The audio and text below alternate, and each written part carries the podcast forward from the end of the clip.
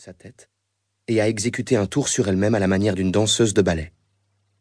Au fait, est-ce que je vous ai dit qu'elle était en maillot de bain? Vous avez omis ce petit détail, répondit le coiffeur, maintenant concentré à se battre contre mon afro. Je pensais déjà qu'un contrôleur aérien avait la belle vie, mais là, c'est le pompon. Le vieux avait raison. Aiguilleur du ciel à Orly, on n'avait pas trop à se plaindre.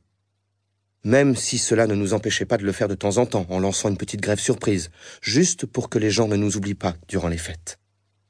Bon, eh bien, elle portait un bikini à fleurs, repris-je. Une très belle femme. Je ne veux pas perturber votre trafic, monsieur le contrôleur. Je veux juste que vous me considériez comme un avion de plus. Je ne volerai pas assez haut pour que le nuage de cendres m'affecte. S'il faut payer les taxes d'aéroport, il n'y a pas de problème. Tenez. Et elle m'a tendu un billet de 50 euros qu'elle a sorti de je ne sais où. En tout cas, pas de sa grosse gypsière en cuir, car elle ne l'avait pas sur elle. Je n'en revenais pas. Je ne comprenais rien à son histoire. Mais elle avait l'air très déterminée. Était-elle en train de me dire qu'elle pouvait vraiment voler? Comme Superman ou Mary Poppins? Pendant quelques secondes, j'ai pensé que mon facteur, enfin ma factrice, avait perdu la boule.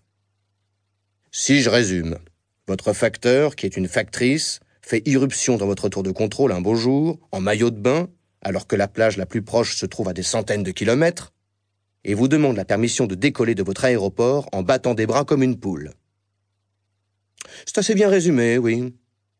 Et dire que le mien ne m'apporte que des factures, soupira l'homme en essuyant le peigne sur son tablier avant de le replonger dans ma tignasse en tire-bouchon. Dans son autre main, des ciseaux cliquetaient sans jamais s'arrêter comme les griffes d'un chien sur un parquet, ou celles d'un hamster dans une roue. Tout dans son attitude indiquait qu'il ne croyait pas un traître mot de ce que j'étais en train de lui raconter.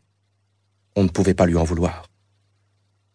Et alors Qu'est-ce que vous avez fait?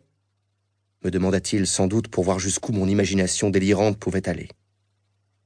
Qu'est-ce que vous auriez fait à ma place? Je ne sais pas.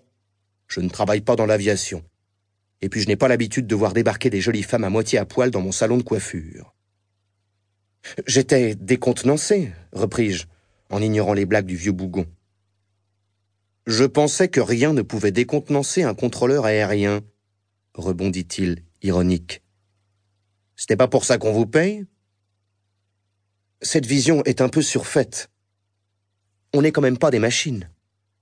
Bref, elle m'a regardé avec ses yeux de poupée en porcelaine et m'a dit je m'appelle Providence. Providence Dupois. Puis, elle a attendu que ses paroles fassent leur petit effet sur moi. On aurait dit qu'elle brûlait sa dernière cartouche. Je pense qu'elle m'a dit son nom pour que je cesse de la considérer comme une simple factrice.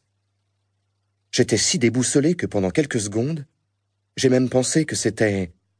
Enfin, vous savez, une fille avec qui j'aurais eu une aventure et que je n'aurais pas reconnue. J'ai eu mon petit succès dans ma jeunesse.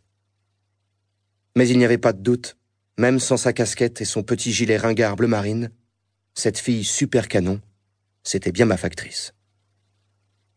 Depuis quelques secondes, le coiffeur avait retiré son peigne et ses ciseaux de mes cheveux crépus et les tenait en suspension dans l'air. Vous avez bien dit Providence du poids La Providence du poids s'exclama-t-il, tout en posant ses instruments sur la tablette en verre devant moi comme atteint d'une subite et profonde fatigue. C'était la première fois qu'il manifestait un quelconque signe d'intérêt depuis que nous avions entamé cette conversation. Enfin, depuis que j'avais entamé ce monologue. Vous voulez dire la femme dont on a parlé dans tous les journaux? Celle qui s'est envolée? Elle-même, répondis-je, étonné qu'il la connaisse. Mais bien sûr, sur le moment, pour moi, ce n'était que ma factrice, la bombe sexuelle de la quatrelle jaune.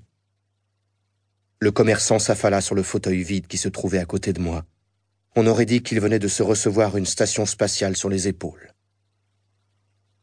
Ce jour évoque des souvenirs bien durs pour moi, dit-il, en perdant son regard quelque part entre les dalles blanches et noires de son salon de coiffure.